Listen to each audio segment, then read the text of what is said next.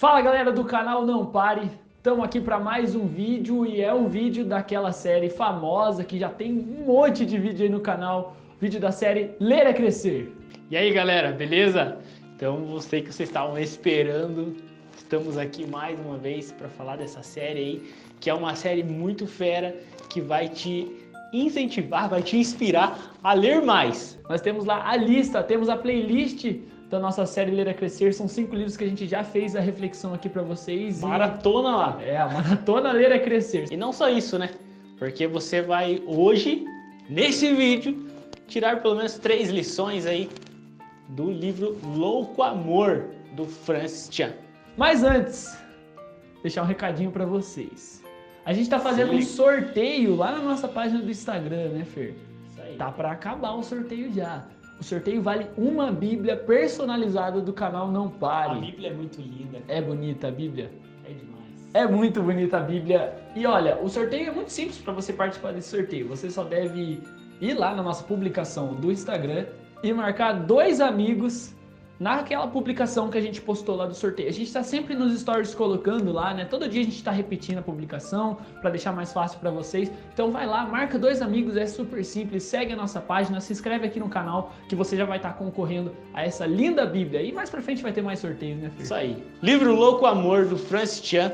O livro é uma bomba, gente. É uma bomba para você que que está querendo aí, né, se motivar para buscar mais a Deus, para entender o amor de Deus, leia esse livro. Ler esse livro vai impactar muito a sua vida, assim como impactou as nossas vidas. A primeira lição que nós tiramos desse livro, do Louco Amor, Francis Chan, 2008. Olha, olha só como é, é interessante, né? 2008, olha quanto tempo, né? 12 anos. 12 anos já que tem o livro, mas ele fala muito para os nossos dias hoje. Né? E a primeira lição que nós tiramos é: o seu caminho é na contramão. Quando a gente entende o amor de Deus, quando nós compreendemos esse, esse louco amor, né? E eu não estou falando no sentido de louco de da gente é, né, de cometer uma loucura mesmo ou uma é, alguma coisa que seja imprudente. Não, é louco no sentido de que o mundo não pode compreender.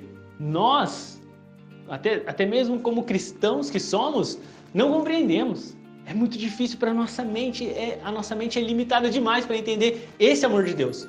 E, e, e, esse amor ele vai falar muito sobre a, ir na contramão. É como se você estivesse nadando ou dentro de um barco e seguindo contra a correnteza. Deus ele foi na contramão, amando o mais terrível pecador, eu. Ele morreu por mim que não mereço. Ele morreu por você que não merece. Ele morreu por nós que não merecemos. Que amor é esse? Né? E quando a gente começa a entender esse amor, a gente vai mudar muita percepção nossa do cristianismo. Jesus veio para romper com a vida antiga que nós tínhamos. Ah, quando entregamos a nossa vida para Jesus, nós nascemos de novo. E todo dia a gente tem que ir aos pés de Jesus e pedir perdão pelos nossos pecados e enxergar o pecado em nós e há pecado na gente como há pecado, todo dia eu tenho que me ajoelhar aos pés do Senhor e clamar pela misericórdia dele. E o que é misericórdia? Misericórdia é eu não receber o mal que eu mereço. Eu recebo a misericórdia dele, que é eu receber, é, não receber o mal que eu mereço, e ainda recebo a graça, que é o quê? Que é eu receber de bom aquilo que eu não mereço. É caminhar na contramão é você perdoar aquela pessoa que te fez mal. É você querer o bem de quem te quer mal, né? Exatamente. É uma nova vida que vai colocar você de ponta cabeça. Às vezes a gente tem uma visão errada. Às vezes tem, a gente tem a visão de eu vou aceitar Jesus, vou entregar minha vida para Jesus para ser servido. Para minha vida ficar a melhor, para eu ser o cara, para eu vou ficar rico, eu vou ter a melhor vida, eu não vou mais ter tristeza, eu não vou mais ter luto mas é exatamente o contrário. A partir do momento que o amor de Jesus alcança nós, o amor de Jesus e a graça de Jesus alcança a nossa vida, eu sirvo. Eu sirvo meu irmão, eu sirvo meu próximo, eu sirvo aquele que não gosta de mim.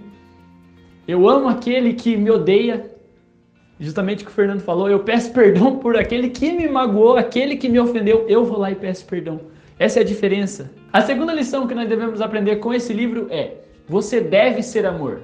Bom, a palavra de Deus fala que nós fomos feitos à imagem e semelhança de Deus. E Deus é amor. Né? Muita gente acha que Deus tem amor, Deus sente amor. Não, Deus é amor em sua totalidade, não é uma parte dele, ele é amor. Assim como ele é justiça, assim como ele é onipresente, onipotente, onisciente, como ele é santidade, Deus é um dos atributos de Deus, é o amor. Se sou a imagem e semelhança de Deus, eu também tenho que ser amor. E legal que dá para fazer um exercício nessa segunda lição, é, pegando 1 Coríntios 13. Você pegar as palavras, né, lá tá falando tudo que é o, todos os atributos do amor, e você substituir isso pelo seu nome. Uau! Vamos dizer, vou usar aqui o Fernando como exemplo. Né? Começar a elogiar o Fernando. Começou aqui. mal, então já. o Fernando, ao invés de usar o amor é paciente, o amor é bondoso? Não, o Fernando é paciente. O Fernando é bondoso. Não é ciumento. O Fernando não é rancoroso. O Fernando não é presunçoso. Gente, é uma reflexão, a gente brinca aqui. Pesado, é cara. pesado, pesado se você demais. colocar o seu nome. Meu Deus. Faça essa reflexão com você agora.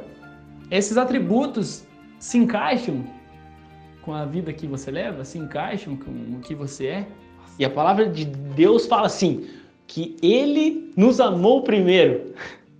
Né? Não fomos nós que o amamos, né? Isso não partiu de nós, não partiu de você amar a Deus, não parte de nós, não queima no nosso coração amar a Deus, né? Deus ele nos ama e eu compreendo isso e eu entendo que sou amado e então eu o amo também.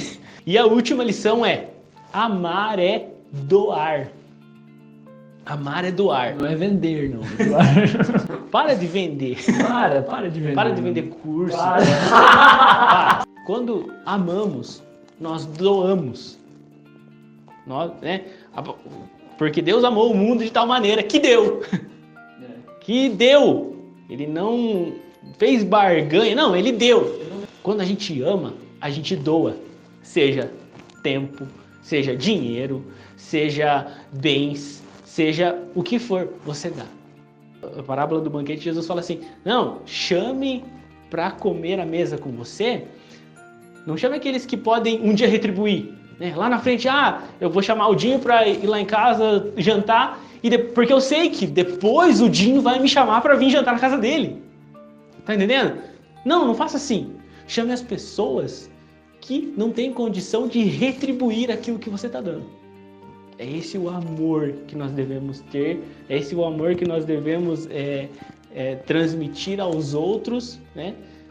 que é o amor que nós recebemos. Nós recebemos um amor que não podemos retribuir para Deus, então nós damos um amor que os outros não podem retribuir para a gente. No ano passado, Deus falou comigo muito forte, né? Dá o teu carro para o fulano de tal.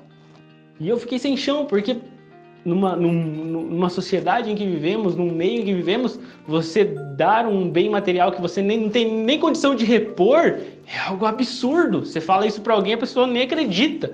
Mas Deus mandou dar um carro. E eu dei o meu carro para uma pessoa. E aquela pessoa não tinha condição de me retribuir naquele momento, ou até mesmo de pagar, não sei. E eu dei o meu carro. No dia que eu iniciei o processo de transferência, Deus usou uma outra pessoa para me abençoar. E resumindo, eu não fiquei sem carro. E aquilo foi uma, uma experiência, um testemunho maravilhoso. Eu contei para o meu filho e ele falou: Sério, pai? Sério isso? Sim, filho. Deus mandou o papai dar o carro para tal pessoa. Dele agora, a gente vai ficar sem carro? Só que eu já sabia que outra pessoa ia dar o carro para Eu não tinha contado para ninguém, só tinha contado para Cris.